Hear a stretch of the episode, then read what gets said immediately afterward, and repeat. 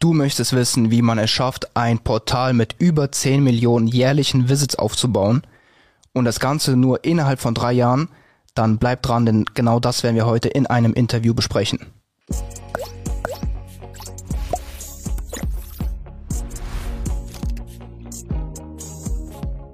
Dann würde ich mal sagen, starten wir mit dem Interview hier mit Sven. Mein Name ist Nikita, mich kennt ihr wahrscheinlich schon und ich würde mal sagen, Sven, Stell dich mal kurz vor. Was machst du? Wer bist du?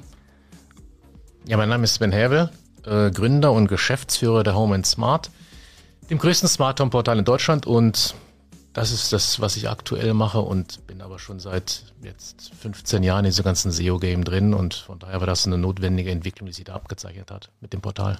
Ja, also Sven ist definitiv schon sehr, sehr, sehr, sehr lange dabei. Wir kamen so in Kontakt auch vor circa zwei Jahren, aber dazu kommen wir noch mal ein bisschen später. Wir starten dann jetzt erstmal mit einer, ich glaube, für alle Hörer interessanten Frage, nämlich wie Home Smart zum größten Smart Home Portal werden konnte. Also wie wurde Home Smart aufgebaut? Vielleicht von den Anfängen bei Home Smart zum über den Teamaufbau, über die Strategie, also einfach so ein bisschen so, was habt ihr gemacht, was war die Idee und wie lief es? Ja, der Startschuss war im Jahre 2015. Äh, spät im Jahr rief mich der Professor für Entrepreneurship aus Karlsruhe von der Universität Karlsruhe an und sagte, du Sven, hier entsteht gerade irgendwas zum Thema Smart Meter und Internet, die wollen da was tun. Da gibt es Investoren aus Karlsruhe oder der auch in Karlsruhe sitzt und der möchte da was bauen und die wissen nicht so richtig, wo es lang geht mit dem Internet und, und, und, und, und wie sie das an der Stelle ähm, bewerkstelligen sollen. Der mich dahin gegangen und war aber erstmal auf der Beratungsebene unterwegs und tatsächlich entwickelten wir relativ schnell die Vision, dass nicht das Smart Meter der Treiber wird in dem Markt, sondern sehr stark das Smart Home es werden wird, so wie wir es auch heute kennen. Das war damals auch unsere Prognose, dass das Smart Home über, über technische Geräte wie Alexa und Co. in den Markt getragen wird. Und das war damals so die, ähm, die These, die wir hatten. Und wir wussten auch in diesem relativ äh, jungen Markt, braucht es so etwas wie, das war auch der Pitch, den wir hatten, eine Chip.de für das Thema Smart Home. Also ein Portal mit einer hohen Reichweite, mit einer hohen Visibilität bei Google, mit einer sehr guten Redaktion und ähm, äh, dann eben daraus anschließend dann die Geschäftsmodelle. Und das war die Konstruktionsvorschrift für die Home and Smart. Okay. Geil. Und ähm, also ich weiß jetzt zum Beispiel auch, dass ihr Kapital aufgenommen habt für den Aufbau der Home and Smart. Äh, wie lief das so ab? Ähm, kannst du vielleicht irgendwas darüber erzählen, wie viel es war, wofür das ganze Kapital dann verwendet worden ist? Und ähm, innerhalb von drei Jahren auf über 10 Millionen Visits ist ja auch, sage ich mal, ein krasses Wachstum. Äh, was waren so die größten Wachstumstreiber dann zum Beispiel? Wo ist das Kapital so wirklich reingeflossen?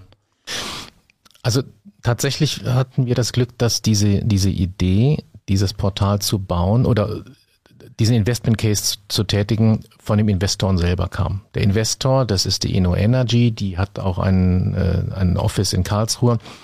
Die investieren sich in energienahen Startups. Und das Thema Smart Home gehört in irgendeiner Form dazu. Mhm. Und die hatten letztlich die Finanzierungsmöglichkeiten schon mitgebracht, haben gesagt, wir möchten in dem Bereich uns investieren ähm, und möchten dort Geschäftsmodelle Arbeitskräfte etc. schaffen. Das ist ein europäisches Fördergeldprojekt am Ende vom Tag gewesen. Und von daher ging es nur darum, also nur in Hochkomma ging es darum, einen belastbaren Investment Case zu formulieren und die Produktidee des Portals ist dann entstanden. Es hätte auch etwas anderes sein können. Es hätte jetzt so ein Shop oder irgendwie ein Smart Home Installationsservice sein können, aber wir entschieden uns für das Thema hier. Und dann haben wir äh, tatsächlich ein, ein, Kernteam gebaut, das, das bestand ähm, oder es bestand eigentlich aus drei Bausteinen. Einmal das Portal als Technik, dann die Redaktion und das dritte war dann das Online-Marketing und dort eben auch hauptsächlich das Thema SEO, weswegen wir heute hier sitzen. Und genau auch für diese, für diese äh, Bereiche haben wir dann die Leute aufgebaut. Also eigentlich waren die Kern-KPI waren so Sachen wie Visibility und Online-Traffic und TKP, also Güte des Geschäftsmodells online hinten dran. Das war vom Tag eins an die Kern-KPI, die wir, die wir ausgerufen hatten und an denen sich alles, was wir tun, äh, taten und heute noch tun, ausrichtet. Also alles ist auf diese Kernmetrik letztlich äh, fokussiert.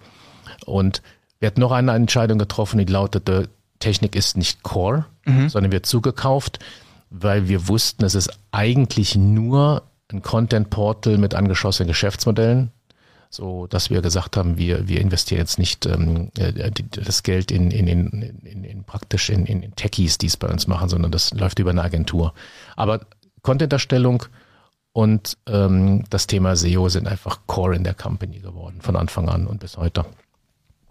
Okay, und ähm, für die Content-Erstellung, wie, wie lief die Content-Erstellung ab? Habt ihr festangestellte Redakteure? Habt ihr den Content irgendwie anders gesourced? Oder ja, wie lief der Aufbau des Content-Hebels bei euch auf?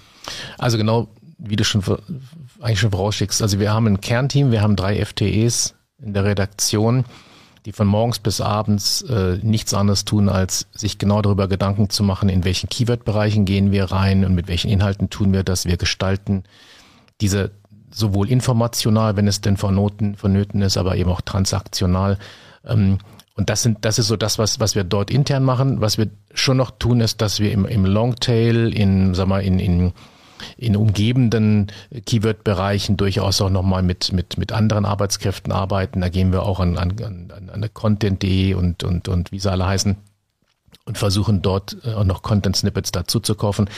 Aber immer dann, wenn es in die harten Keyword-Bereiche reingeht, sind wir äh, in unserer Zentralredaktion dort abgebildet, weil es eben in unserem, in unserer Selbstverständnis eines, eines Meta-Portals, sowas wie eben in der Chip.de für Smart Home, wichtig ist, dass diese Kompetenz äh, in unserer Firma verankert ist. Und äh, da wird dann auch wirklich ein, eineinhalb Tage an so einem Content Piece gearbeitet. Also da, da gehen wirklich 10, 12, 15 Stunden äh, geht da an, an, an Zeit rein. Das wird mit höchster Güte gemacht.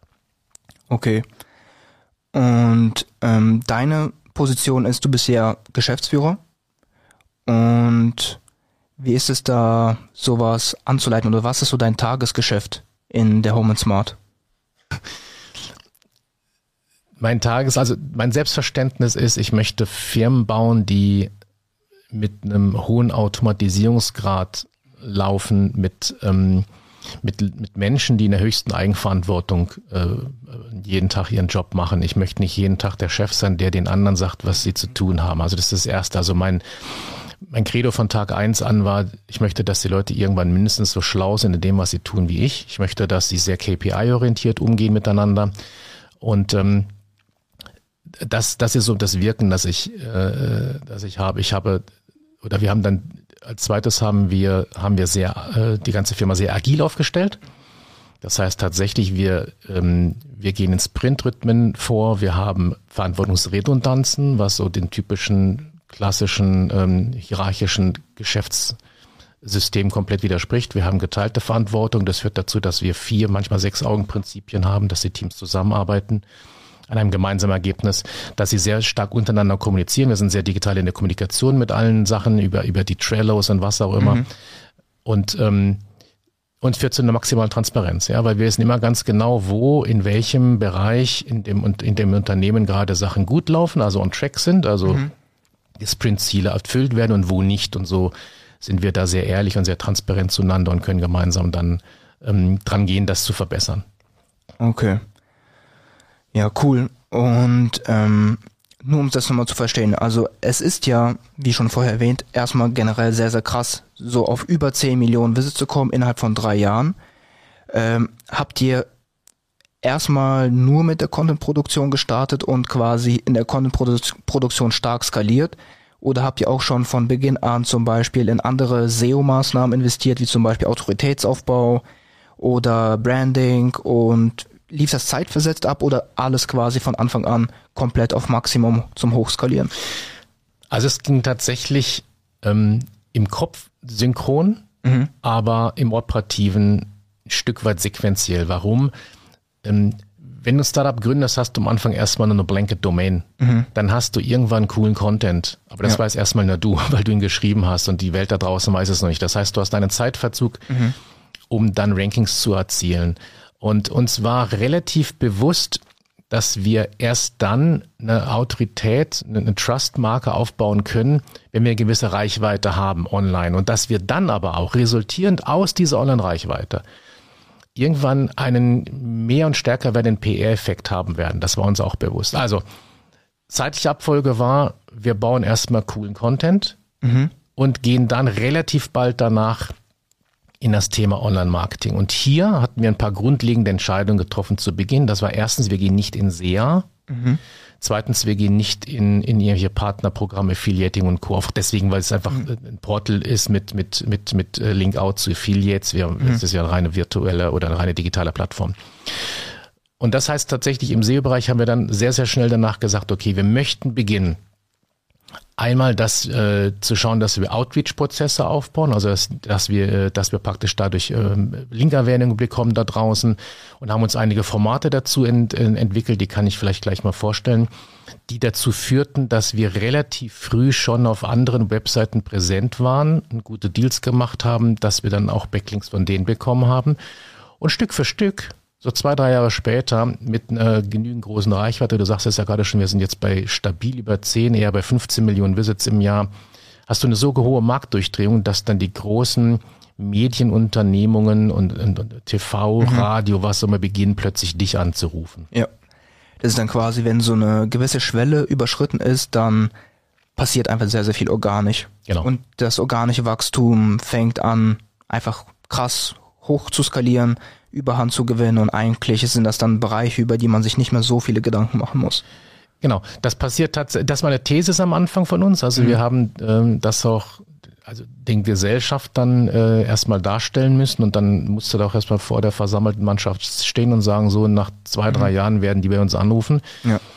Ähm, das muss man schon mal erstmal hinbekommen, ohne dass man Schweißperlen auf die Stirn bekommt. Aber tatsächlich hat's geklappt. Also das mhm. ruft dann, ruft dann das Deutschlandradio an oder die IFA ruft an und mhm. sagt, hallo, wir sehen euch seit Jahr und Tag in der Suchmaschine für diese Topics, für mhm. diese Themenbereiche. Habt ihr nicht mehr Interesse? an einem Interview dazu. dann wirst du eingeladen und dann berichten die. Dann kriegst du halt vom Deutschlandradio oder von der Antenne Bayern oder was auch immer, kriegst du dann halt auch eine Erwähnung mit einem Backlink zu dir. Das kannst du alles, ähm, das ist ein wunderbarer Effekt, den du auf der, auf der SEO-Ebene dann noch hast, ja. Ja. Du hast davor schon angesprochen, ähm, so paar Strategien im mhm. Bereich, ähm, ja, wie man an Erwähnungen und an Links kommt. Wolltest du mal ein paar schildern? Ja. Dann würde ich mal sagen, nur zu. The Secrets of Home and Smart. Genau. Nein, also tatsächlich ähm, hatten wir uns in so einem Eigenverständnis das größten, also wir wollten das größte Smart Home Portal Deutschlands werden. Das mhm. war letztlich das, das war unser äh, unser Ziel. Und überlegten uns relativ zügig auch, naja, dann müssten wir auch eigentlich über das berichten, was in der Branche so drumherum passiert. Und äh, eine Idee, die wir hatten, die nennt sich ganz schön Smart. Mhm. Und ganz schön Smart ist ein Redaktionsformat, bei dem wir berichten über Startups aus der Branche. Also New Energy, äh, New Mobility, all dieses ganze, was wir da haben, das ist ja, das sind ja zwei riesen, zwei riesige Felder. Und die haben wir gesucht im Internet und haben die angeschrieben, haben gesagt, euch zu, wir machen einen guten Deal miteinander und der lautet, wir schreiben kostenfrei einen Artikel über das, was du da tust und publizieren das auf der Home and Smart. Also da gibt es dann ein Startup, das äh, produziert Fußgängerwege aus Altglas, mhm. in denen dann Solarpanel-Module äh, eingebaut sind und so äh, können praktisch können diese Fuß- und Radwege können dann äh, Solarenergie produzieren. Cool, mhm. ja. Schreiben wir drüber, interessiert unsere Kunden. Und ähm, die ähm, das Startup ist sehr gerne bereit, dann weil es das aus, aus, aus, aus eigener PR für sie ja, nutzen ja. kann, darauf zu verlinken. Genau. Ja, also das, das ist SEO gar nicht im Vordergrund, sondern mhm. es ist eigentlich so ein Active PR-Produkt genau. gewesen. Das ist das eine. Das zweite, was wir getan haben, ist, dass wir ähm, im Bereich Messe und Events äh, Kalender aufgebaut haben. Das heißt, mhm. unser Anspruch war, ähm, zu sagen, lieber Kunde da draußen, wenn du mal auf eine smarte Messe gehen möchtest, Findest du bei uns auch. Das heißt, wir sind dann an die Messe, Event, Kongressausrichter gegangen, haben gesagt, hier, wir sind schon da. Wir haben auch eine mehr werdende Reichweite. Mit, mhm. mit mhm. großer Reichweite wird es natürlich deutlich leichter noch. Möchtest du das nicht bei uns platziert wissen?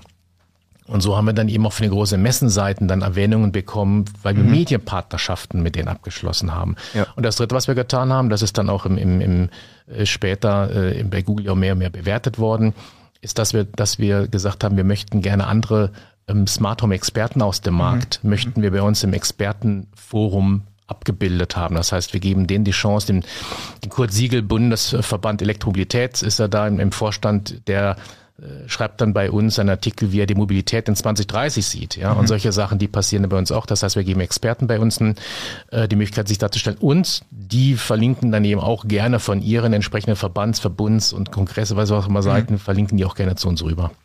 Cool.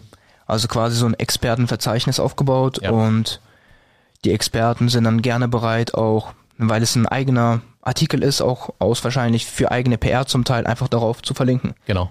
Und das ist ja auch, sage ich mal, ein netter Effekt, weil ab dem Zeitpunkt, ab dem Home and Smart eine gewisse Brand Recognition er erreicht hat, ist es ja zum Teil auch für sich selber gute PR, wenn man eben auf die Home and Smart verlinkt und sagen kann, ey, ich habe bei der Home and Smart publiziert und Home and Smart ist das größte Smart Home Portal, dann ist es quasi ja einfach sich so hochschaukelnder Effekt.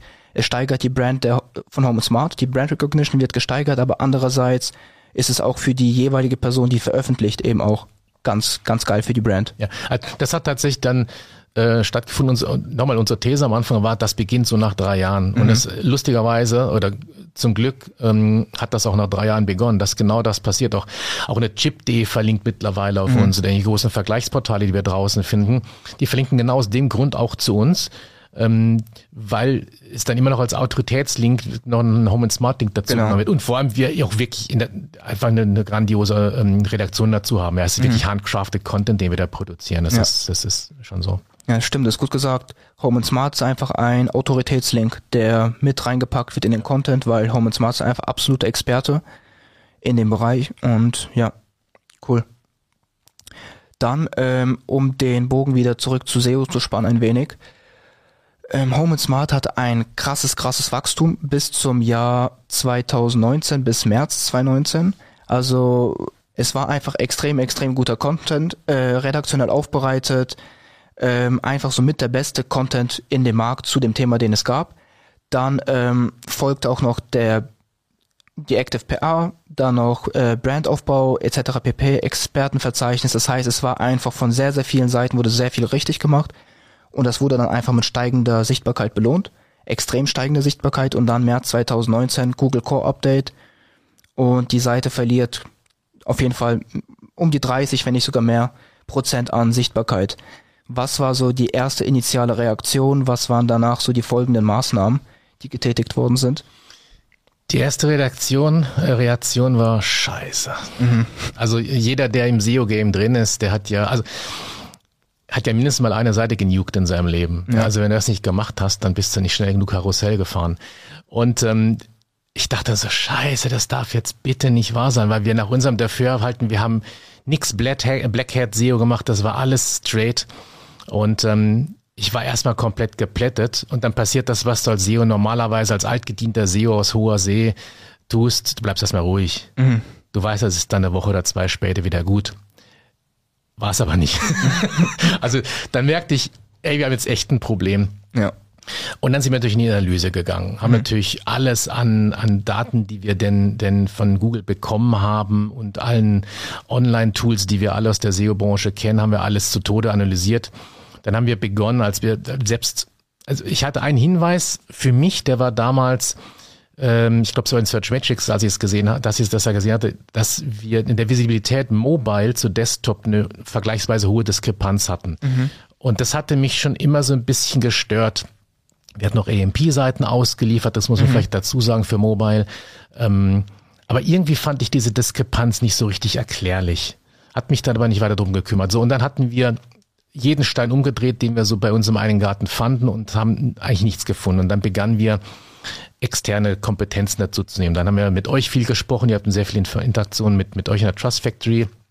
Wir haben noch ein, zwei andere äh, SEO-Blog-Experten äh, dazugenommen. Wir haben uns einfach mal eines, mhm. ein breites Meinungsbild ge ge getätigt und haben dann einfach Thesen gebildet und haben die dann über die Wochen und Monate hinweg abgearbeitet, aber mit vergleichsweise geringem Effekt. Und wir SEOs wissen, dann geht die Kurve ein bisschen hoch, denkst du, oh, Glück gehabt, jetzt geht's gleich, und dann mhm. geht das Ding wieder runter. Und ja, ja. wir sind also, ich weiß nicht, durch wie viele Bäder gegangen und äh, haben es äh, schlussendlich erstmal für viele Monate lang dann überhaupt nicht gefunden, das ganze Problem. Ähm, haben aber dann natürlich auch viel gelesen, was im Internet drüber steht. Und klar, es hat irgendwas wahrscheinlich mit diesem ganzen Thema Expertise und Autorität und mhm. Trust zu tun. Und mhm. äh, dann hatten wir auch viele Maßnahmen in dem Bereich. Also die, wir hatten dann die Experten noch mal sehr viel mehr ausgeprägt. Ja, wir ja. haben dann noch sehr viel mehr unsere Redakteure nach vorne gebracht. Solche trivialen Sachen wie ähm, die, die Redaktion, Redakteursprofile bei uns noch mhm. viel ausgeprägter ähm, schreiben lassen, dass wir also wirklich auch dem, dem Quality Rater, der jetzt auf die Seite käme, wirklich nachweisen könnten, Kollege oder Kollegin, da sind echt die Typen am Start, die wissen, was sie tun. Und dann, ja, ja. so und so ging halt letztlich die Monate sogar im, ins Land im Nachhinein, bis wir dann, äh, bis wir dann, äh, also wir hatten erstmal überhaupt keinen Erfolg bei diesem ganzen Thema. Ja. ja.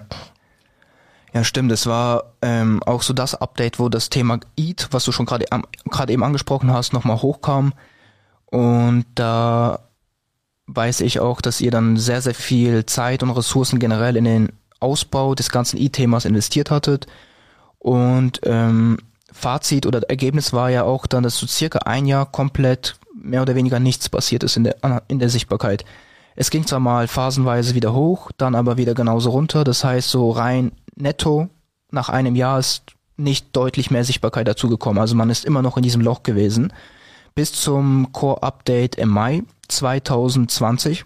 Das war so das Update, bei dem es eigentlich hauptsächlich zu 99 Prozent um Autorität ging, um Expertise, um Trust.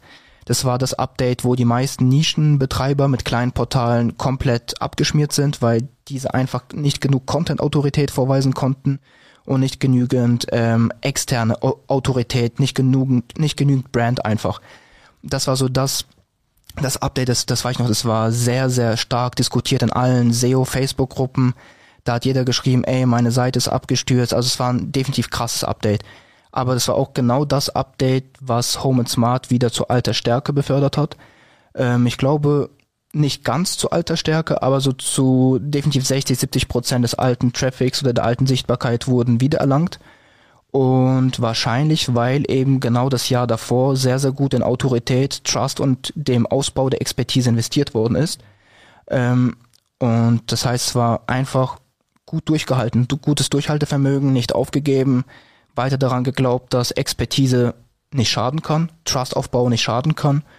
Und ab dann ging es eigentlich bisher zum Glück von Update zu Update immer nur hoch. Ja, also ich glaube, es war eine Kombination aus zwei Sachen. Das eine spricht sich schon so recht an, das ist das ganze Thema Trust. Und ja. Mm, ich denke, dass wir bei der Home and Smart wirklich jetzt so einen Trust-Score, nenne ich jetzt mal, habe, haben, dass wir durch die aktuellen ganzen Updates mehr oder weniger einfach durchsurfen. Das mhm. interessiert mhm. uns gerade nicht. Ähm, wir hatten trotzdem damals noch ein ganz interessantes Thema.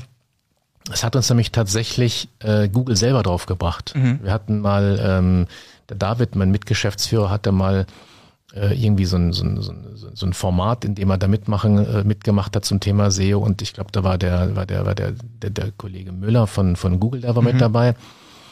Und äh, dann meint er, ja, er macht mal so hier live, macht er mal eine kurze Analyse, wer hat denn Lust? Und dann mhm. hebt der David den Arm und sagt, hier, also wir, wir könnten Home and Smart, ähm, ja, ich schau mir das mal an. Und der brachte uns dann auf den Gedanken, er sagte also eigentlich, also das, was wir auch gerade mhm. haben, Trust, er sagte also Content-seitig 1A, Trust-Signale, super, was ihr da macht, ist echt mhm. richtig, richtig cool. Aber schaut mal bei euch hinten rein im Mobile-Bereich, da äh, in den, ja, in den, ja. Log-Analysen hinten, schaut mal ein bisschen rein, da sind irgendwie viel zu hohe Zahlen, da wird dauernd Kram abgerufen, da passiert irgendwie was mhm. falsch.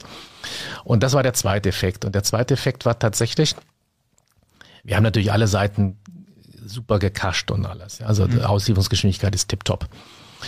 Die AMP-Seiten aber, die nicht mehr. Also da haben wir tatsächlich in irgendeinem ähm, äh, Update, wir haben Easy als, als, mhm. als, als CMS, hat irgendwie sein Knöpfchen verrutscht und diese Seiten, die AMP gerendert waren, die sind nicht mehr, sind nicht mehr gecached ausliefert worden mhm. an die Google so dass einfach wir fünf, sechs, sieben, acht, zehn Sekunden Auslieferungszeit Krass. hatten pro Person. Das erklärt auch im Nachhinein diese mhm. Diskrepanz aus, aus HTML ja, zu, ja. zu EMP-Seiten. Und da sagt der Kollegen, da schaut's ein bisschen mal rein, da ist mhm. irgendwas ist da schräg aufgestellt. Und haben wir das gelöst. Und jetzt Korrelation, Kausalität, das weiß jetzt ja, kein ja, Mensch, ja. aber ich glaube, das ist die Summe von allem. Definitiv. Zwei Wochen vorher war das dann, als wir das dann final umstellten und dann hatten wir vielleicht das, wie gesagt, wir wissen nicht, ob es ursächlich war, aber plötzlich ging dann der wieder nach oben. Und jetzt sind wir auch in der Tat, also gerade schon angesprochen, eigentlich wieder auf dem Niveau von vorher. Ich muss mhm. fairerweise aber auch sagen, wir haben, bevor uns das gehirtet hat, diese erste Downside, da standen wir als sogar für, keine Ahnung, Fernseher-Test oder die 55 Vollzoll TV-Test standen wir in der Top 10. Mhm. Ehrlicherweise, da haben wir nichts zu suchen. Mhm. Also das war wirklich, da hatten wir so einen Trust-Bonus ne, von der Google bekommen und das war auch gar nicht, nochmal, es war gar nicht so krank irgendwie geblackhattet, sondern wir, Google hat uns einfach wahnsinnig geliebt. Mhm. Ähm, das, das war too much. Und jetzt sind wir auf dem Niveau, das muss ich echt sagen, es ist fair. Wir stehen ja, für, ja. Die, für die guten äh, Keywords vorne stabil vorne. Ähm, klar, wir haben jetzt so in den letzten 15 Monaten mit, mit, mit, mit der ganzen Welt, die wir erleben durften, mussten, hatten wir Ups and Downs im Sinne von äh, der Markt, also dieses, diese Situation, die wir hatten, alle sind jetzt plötzlich zu Hause und mhm, arbeiten, mhm, die sorgte dafür, dass ähm, sehr viele Leute plötzlich sich begonnen hatten, zu Hause neu einzurichten. Also ja, für uns, wir ja, haben ja. irgendwie fast 100 Prozent äh, Wachstum gehabt jetzt in der Zeit, okay, also auf der Conversion hin, naja. Um, ähm, dafür haben wir jetzt, wo Travel wieder hochgeht, jetzt im Spät, Hochsommer und mhm. Spätsommer ist der Travel wieder sehr stark Gottlob am Steigen. Also äh, ich war gerade auf Mallorca, die ist schön voll, die Insel. Mhm. Ich das dann, wenn die Leute wieder da sind. Aber die Leute sitzen da gar nicht zu Hause und holen sich halt irgendwelche Alarmanlagen oder was. Stimmt, ja. Also wir merken gerade, so ist eine ganz komische antisaisonale äh, Welle, die wir da, da haben. Und wir merken es auf der Traffic-Ebene, es geht so ein bisschen horizontal. Mhm. Aber wir sind da noch weitgehend entspannt, weil wir sind in den wichtigen Keyword-Bereichen eigentlich da, wo wir sein wollen. Und, das, und denke auch, dass wir den gehören. Perfekt. Ja, sehr cool. Auch ein guter Punkt, den du angesprochen hast, dass ähm, nicht immer einzelne Maßnahmen dazu führen, dass man auf einmal wieder komplett recovert im Traffic, sondern meistens ist dann doch die Summe aus sehr, sehr vielen Maßnahmen, die man getätigt hat. Und oft ist es auch so, auch wenn man es nicht so gerne wahrhaben möchte, man muss sich gedulden bis zum nächsten Update, bis das Ganze dann wieder recovert. Also auch wenn man alles wieder richtig gemacht hat. Also Content stimmt zum Beispiel wieder, das On-Page wird gecleant, ähm, die AMP-Pages wurden entfernt, die Ladezeit stimmt, also alles ist wieder perfekt. Kann man nicht erwarten, dass man direkt wieder, sage ich mal, im Traffic recovert, sondern es kann halt sein, dass man nochmal bis zum nächsten Update warten muss. Bei euch jetzt in eurem Fall war das natürlich ähm, irgendwo cool, dass ihr das zwei Wochen vor dem Update gemacht habt und jetzt weiß man nicht, lag es an dem Update, lag es an dem, ähm, wirklich an dem Entfernen der AMP-Pages, aber es war das Endresultat war das gleiche. Also es war gut und deshalb ähm, ja ziemlich nice einfach für die Home und Smart. Und dann noch eine Frage ähm, zum Thema Exit. Wie läuft sowas ab? Ähm, hattet ihr da Exit-Gedanken oder wie läuft es eben mit anderen Gesellschaftern im Hintergrund ab? Kann man sowas exiten? Geht das schwieriger, leichter, vielleicht irgendwie? Vor allem weil es auch so ein großes Portal ist. Also wir zum Beispiel, die meisten haben vielleicht so ein kleineres Projekt oder kleineres Unternehmen und sowas ist ja relativ einfach zu exiten. Aber wie sieht es bei so einem großen Portal aus? Ja, wir hatten das Glück, dass der, dass der ähm, die Inno Energy, die uns am Anfang finanzierte, äh, sozusagen die Konstruktionszeichnung dafür bereitgelegt hatte und die lautete, wir sind ein typischer Frühphaseninvestor, wir möchten gerne drei Jahre reingehen.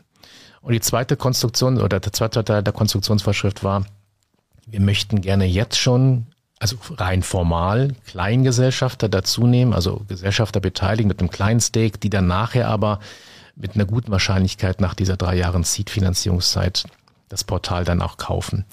Und da haben wir ähm, zur, zur, zur frühen Phase haben wir zwei Energieversorger dazu bekommen, die das dann auch tatsächlich nach den drei Jahren gekauft haben. Also es mhm. hat tatsächlich geklappt, das Ding ist geexitet worden und ähm, ähm, auch zu einem, zu, einem, zu, einem, zu einem fairen Preis. Also die haben sich da ganz, ganz gut geeinigt, die Gesellschafter. Das ist klar, das geht so ein bisschen wieder Finger gehakelt und wie das eben so läuft. Ja, ja. Aber Ende vom Dach gut. Und ähm, Jetzt sind wir bei den beiden Energieversorgern im Portfolio. Äh, der Gedanke ist natürlich, Smart Home trägt auch ein Stück weit ins, in, das, in die Geschäftsmodelle und in, in den Geltungsbereich der, der, der, Euro, der, der EVUs, also der Energieversorgungsunternehmen rein. Ist natürlich so ein bisschen, man muss so DNA-seitig voneinander mhm. lernen, weil die, die, die Energieversorger ja noch eher, was das Thema, äh, was das Thema angeht, sagen wir, die kommen eher so aus der offlineigen Ecke. Mhm. Aber das war praktisch der Exit, der hat funktioniert. Jetzt sind wir bei den Energieversorgern und äh, da hat man sich überlegt, ob wir noch gesellschaftsrechtlich vielleicht noch ein bisschen was, noch was hinzufügen. Also mhm, ich mhm. glaube, es würde ganz gut ins Portfolio gepasst haben, nochmal also auf der Verlagsebene ja, ja. zuzunehmen. Und ähm, da sondiert man natürlich mal und spricht mal hier und dort, aber am Ende vom Tag ist die Situation ähm, bei den Energieversorgungen momentan beheimatet und das funktioniert, weil wir auch gelernt haben jetzt, wie wir wechselseitig voneinander lernen können und die äh, eben auch sehr viel aus der Online-Expertise von uns, also auch dem wahnsinnig starken Fokus auf, auf Online-Marketing und, und Redaktion und diesen harten KPI, hinter denen mhm. wir jeden Tag hinterher sind, wie diese Fokussierung von so einer Firma auch einfach zum Erfolg führen kann. Krass. Ja, mal interessant, sowas aus wirklich der Perspektive eines bisschen größeren Portals mitzuerleben oder mit einfach mit anzuhören, mit anzuschauen, wie sowas abläuft, weil der Standarddeal, den wahrscheinlich die meisten so im Kopf haben, ist so einer mal 24 zum Beispiel, Amazon Affiliate Seite und gut ist. Aber das ist ja hier schon ganz, ganz anderes Level, ganz anderes Niveau. Hier geht es auch schon nicht mehr um Projekte, sondern um ganze Unternehmen, ganze Gesellschafterstrukturen.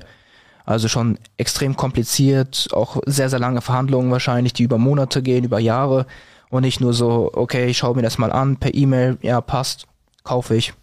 Gut ist. Also das ist auch so, ähm, ich kann, bin ja auch ganz gut verdrahtet so zu, zu anderen, äh, mittlerweile nicht mehr Startups, sondern das sind mhm.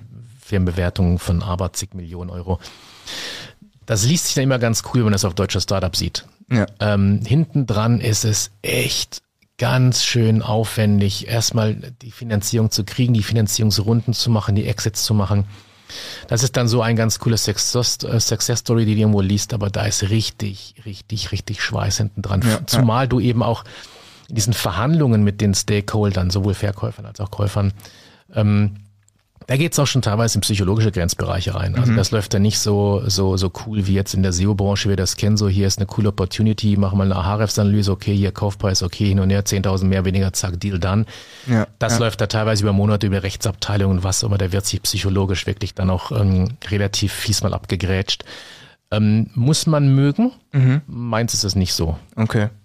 Ja, insofern war es mal schön, ähm, äh, da dabei zu sein. Aber äh, wenn wir jetzt irgendwie eine, eine, eine 100 Millionen, eine 500 Millionen äh, Bewertung äh, in, in der Company wären, ich glaube, da geht's dann nochmal ganz anders ab. Also wenn ja, ich da ja. so von den großen äh, Medienverlagen höre, wie die dann teilweise ähm, bei den Notaren sitzt und der alleine nur acht Stunden die Verträge vorliest, die ausgehandelt sind. Also Krass. da musste, ja, da musste ja. schon, da musste schon gut geraucht haben vorher. Krass. Ja. ja. An sich ähm, war das der erste Case für dich, mit ähm, ein Projekt oder ein Unternehmen so mit Fremdkapital aufzubauen, weil davor kommst du ja eigentlich auch eher aus einer anderen Ecke. Du hast ja auch sehr viele eigene Projekte, die du ja auch ganz normal gebootstrapped hast, auch erfolgreich gebootstrapped hast und das war jetzt, glaube ich, der erste Case. Mhm. Tatsächlich, dass sich dann änderst. Ja, ja, ja.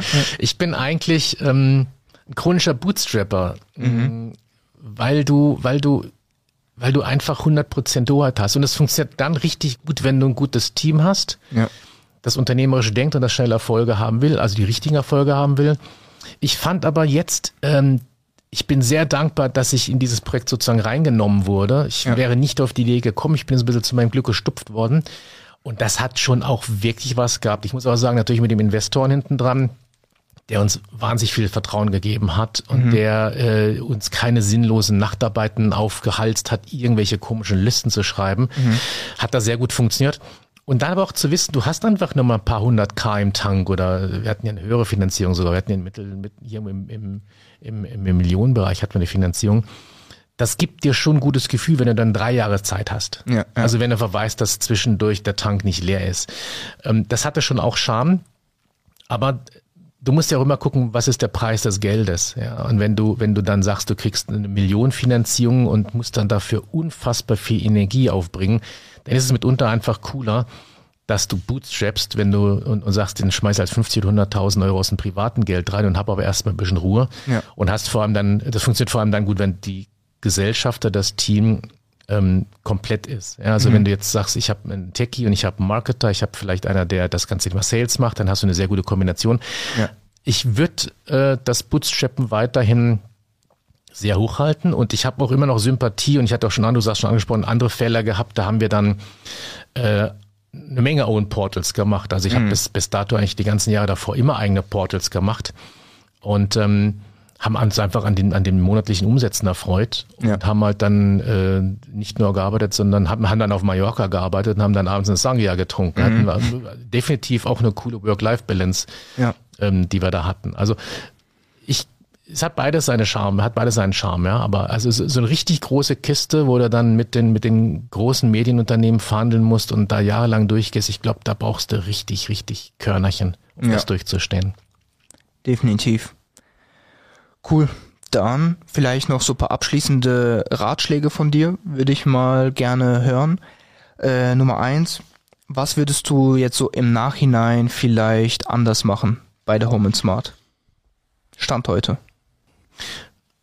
Also im Nachhinein ist immer schöner, man ist schlauer. Mhm. Ähm, Im Vorhinein hatten wir gesagt, dadurch, dass dieser Smart Home Markt relativ jung ist und dynamisch ist, wissen wir nicht, wo die Geschäftsmodelle sich wirklich Mhm. entwickeln werden. Und daraus entstand ableitend der Ansatz, wir machen das Meta-Portal, das Chip.de führen, können an allen Geschäftsmodellen partizipieren. Im Nachhinein, ähm, auch weil es im Markt üblich ist, wäre vielleicht ein, ein, ein Case interessanter gewesen, bei dem wir auch wirklich Ware verschicken, also dass wir wirklich ein Shop sind. Ähm, Ja. äh, ein Geschäftsmodell, das ähm, uns eher vielleicht in so in SaaS-Richtung gebracht hätte. Das geht jetzt beim Smart Home Bereich vielleicht nicht so richtig gut, aber es gibt einfach Geschäftsmodelle, die sind, die sind, die sind dicker als ein reines Affiliating. Wir sind im Kern Affiliating. Also vielleicht würde ich da in, in der Ecke nochmal nachbohren, wobei ich auch aus heutiger Sicht kannst du sagen, ja komm, wir sind Smart Home Shop mit den Produkten, das ist das Richtige. Ähm, aber aus damaliger Sicht war der, dieser Meta-Ansatz, glaube ich, ein ganz guter. Und das, das würde ich immer wieder tun, äh, das nochmal zu hinterfragen, ist das Geschäftsmodell das Richtige? Ähm, wir haben beispielsweise bei Home and Smart mittlerweile haben wir sehr viel Umsatz auch über Sponsorings, also Sponsored Content, das ist eine ganz schöne Sache. Ansonsten, was hätte ich sonst anders gemacht? Hm, Ich glaube gar nicht so dramatisch viel, außer vielleicht ja, das gerade genannte. Finde ich das, was wir ganz gut gemacht haben. Nee, weiß nicht. Vielleicht, also vielleicht hätte ich früher, also wenn ich jetzt Wünsch dir was gespielt hätte, ähm, hätte ich, glaube ich, früher versucht, mich mit, mit großen Verlagen anzufreuen. Auf der Gesellschafterebene ist das immer interessant, dass du dir klar wirst, wer, wie, wie hilft denn dir der Gesellschafter? Ja, äh, hast du jetzt einen, der nur Geld gibt? Hast du einen, der Netzwerk mitbringt? Hast du einen, der komplementäre Geschäftsmodelle und Portals mitbringt? Und das ist natürlich das riesige, fantastische, wenn jetzt die ganzen Springer Verlage und, und, und Ja. die Funke-Gruppe und was du machst. Das ist natürlich, die haben alle riesige, riesige Expertise und ähm, Know-how, wie man sowas dann noch verschalten kann. Und äh, dann boostet dich so ein Ding natürlich noch ganz anders nach oben, weil du überall dort auf den existenten Portals auch äh, verzeigert wirst und du kriegst Traffic und du kriegst diese ganzen Sachen, die kriegst du damit. Ja. Das vielleicht noch als Idee. Ja. Aber das kannst du auch im Vorhinein nicht planen, Genau, weißt du, wir hatten ja. einfach da, ja, Ich meine, man kann ja auch nicht wissen, wie gut das anläuft, wie gut es funktioniert. Das war ja auch trotzdem ein ähm, frischer Bereich. Also Ja, ja. War, war jetzt nicht so, dass man da jetzt schon zehn Home and Smarts vorher gesehen hat und abschätzen kann, was ist ungefähr möglich, sondern es war ähm, definitiv neue Branche, relativ disrupted dann halt mit Home and Smart das Ganze. Und ja, also im Nachhinein ist man immer schlauer. Ja, vielleicht, vielleicht eins, wenn dadurch, dass, dass dieses ganze Smart Home Thema relativ nach kurzen Jahren schon mehr so Richtung Consumer Electronics rüberschwenkte, sorgt es eben dafür, dass auch die Affiliate-Umsätze nicht gigantisch waren. Ja, also wir haben, wir, wir verschieben schon für, ich glaube, irgendwie im zweistelligen Millionenbereich verschieben wir schon Ware sozusagen über, über den Traffic, den wir haben. Aber die Commission darauf ist halt relativ gering. Ja. Also ähm, aber es gibt, es haben sich eben auch keine anderen äh, Affiliate-Geschäftsmodelle, also irgendwie Lead-Verkauf an Smart Home-Installateure und so, was man sich am Anfang auf PowerPoint erstmal ausdenkt, haben sich nicht wirklich realisiert bis, bis, bis dato. Ja, insofern äh, hat der Markt auch diese Geschäftsmodelle dann gar nicht bereitgestellt, zumindest Ja. bis heute. Ja, es gibt andere Geschäftsmodelle, äh, andere Bereiche, in denen das anders und besser funktioniert. Ähm, gar, gibt's aktuell noch nicht. Ja. Deshalb auch vielleicht auch so ein bisschen der Ausblick nach vorne ähm, in Zukunft ähm, Smart Home äh, stoppt ja nicht bei der smarten Glühbirne, sondern äh, wir, also wir sehen jetzt in den nächsten zehn Jahren einen, krassen Wandel in den ganzen, in den ganzen Themenfeldern, in denen wir drin sind, im Bereich Mobilität, also neue Mobilität, Elektromobilität, das Ja, hat was ja. mit Energie, mit zu Hause zu tun. Ähm, im Bereich Energie. Wir haben jetzt dezentrale Energieerzeugung. Die Leute bauen sich mehr und mehr Solarpanels aufs Dach. Balkonsolar hängen sich an, an, ans Geländer dran. Da passiert sehr, sehr viel mehr in Zukunft auch, was auf der Home and Smart auch abgebildet werden können wird als Geschäftsmodell. Ja. Und wir wissen beide, zum Beispiel jetzt Elektromobilität, das wird ein, das wird ein Milliardenmarkt werden, ja. ja. Die, die E-Fahrer-Chip, die hat es wunderbar vorgemacht, wie man in diesen Segmenten sehr schön eintreten kann. Ja. Und auch die Home and Smart wäre jetzt mit einer Elektromobilitäts, äh, mit einer Line Extension sicherlich sehr gut bedient an der Stelle. Ja. Also in Zukunft können sich da schon doch noch einige andere Geschäftsmodelle herauskristallisieren für die Home and Smart. Und aktuell Hauptmonetarisierung ist ja irgendwo äh, Medienpartnerschaften, Affiliate und einfach so Monetarisieren der Reichweite, aber kein eigener Vertrieb irgendwo oder angeschlossener Vertrieb mit eigener Ware. Aber das heißt ja nicht, dass sich ja in Zukunft dann noch andere Geschäftsmodelle etablieren können bei der Home and Smart. Ja, also die schon, ich glaube, was, was, was man, was man ein bisschen wo man ein bisschen aufpassen muss, ist, dass man, wenn jetzt das Meta-Portal ist mit viel Content und ähm, mit, mit praktisch mit dem, mit dem Tipp geben, wo man was bekommt, dann einen eigenen Warenkorb hinten dran zu klemmen. Ähm, das ist schwierig. Also entweder bist du auf mhm. der Meta-Ebene, auf der Vergleichsebene, auf der Tests, ja, Test- und Comparison-Ebene unterwegs und leitest dann raus zum Point of Sale, oder aber du bist der Shop. Ja. Aber du kannst als Redakteur nicht äh, sozusagen als Meta-Instanz redaktionell auftreten, aber dann die Leute in den eigenen Warenkorb schicken, das ist, das ist, das kannst du vielleicht mal für eine Aktion machen, ja, die Home and mhm. Smart, Smart Home Woche und dann hast du da irgendwas drin. Aber permanenten eigenen Shop halte ich für gefährlich für die ja, Marke. Ja.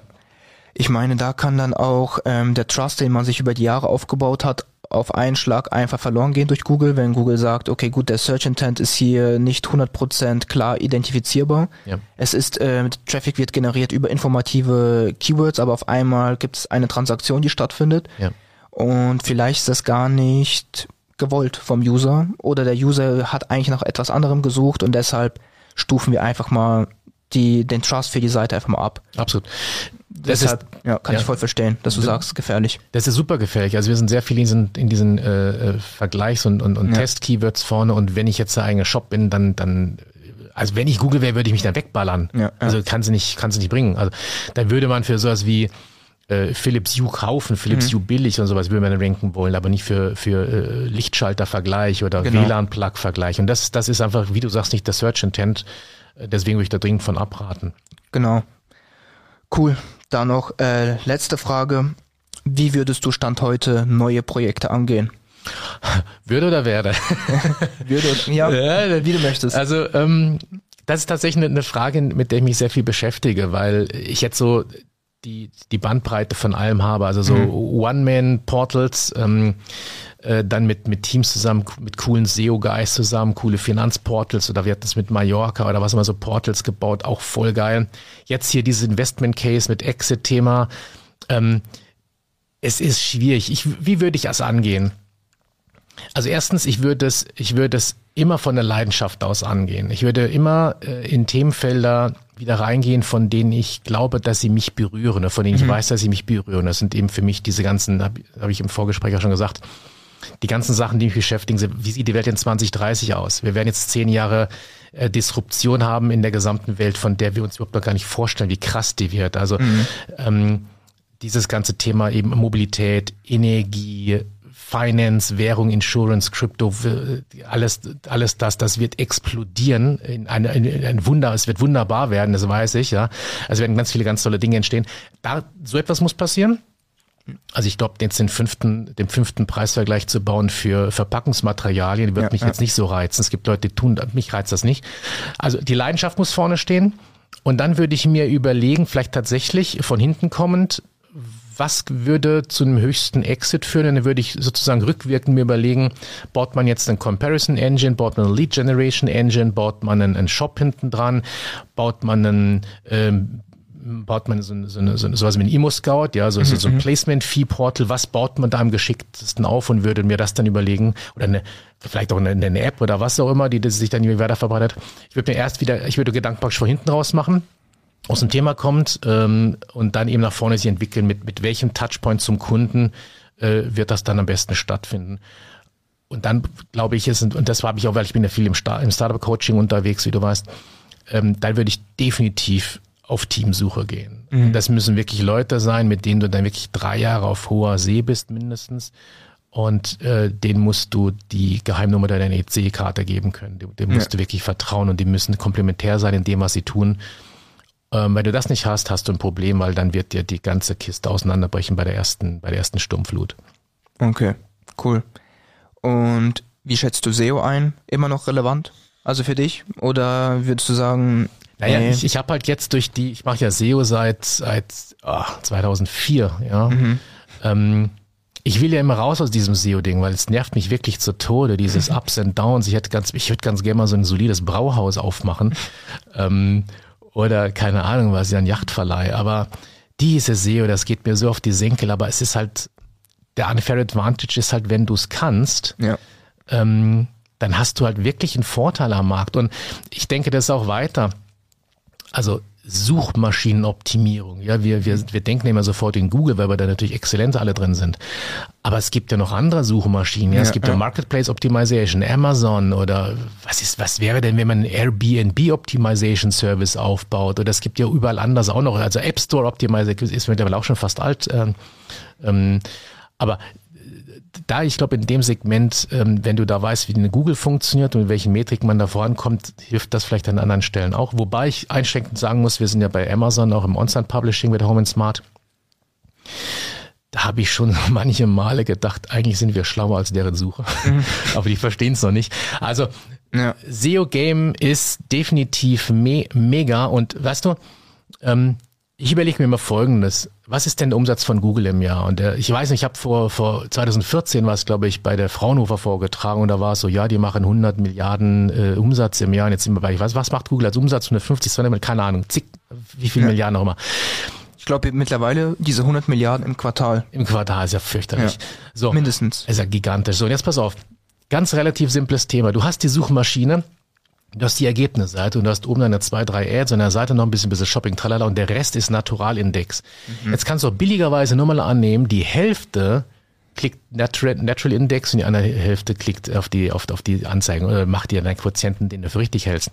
Aber irgendwo in der Dimension findet es statt. Und wenn jetzt bei 400 Milliarden gerade, sorry, dass ich das gerade nicht weiß, habe ich nicht vorbereitet, äh, an Jahresumsatz machen, dann kannst du sagen, SEO ist mal mindestens 100, 200, 300 Milliarden wert im Jahr.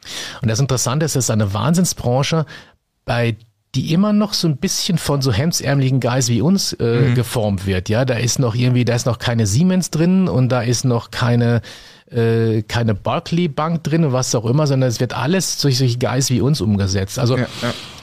Ähm, ich hatte vor ein paar Jahren, als wir waren ja lange auf Mallorca auch äh, mit einer SEO-Gang, äh, haben wir mal irgendwie so eine Analyse gesehen, was sind die, die, die Jobs, die am glücklichsten machen auf dieser Welt. Und dann, dann war SEO, glaube ich, ganz weit vor. Also nach Reiseführer mhm. wahrscheinlich war, war äh, Being SEO eine der Top-Sachen, weil du einfach ein, ein, cooles Geld verdienst, ein geiles Marktumfeld hast, du hast meistens äh, wiederkehrende Einnahmen, ja. runst deine Augen-Own Portals.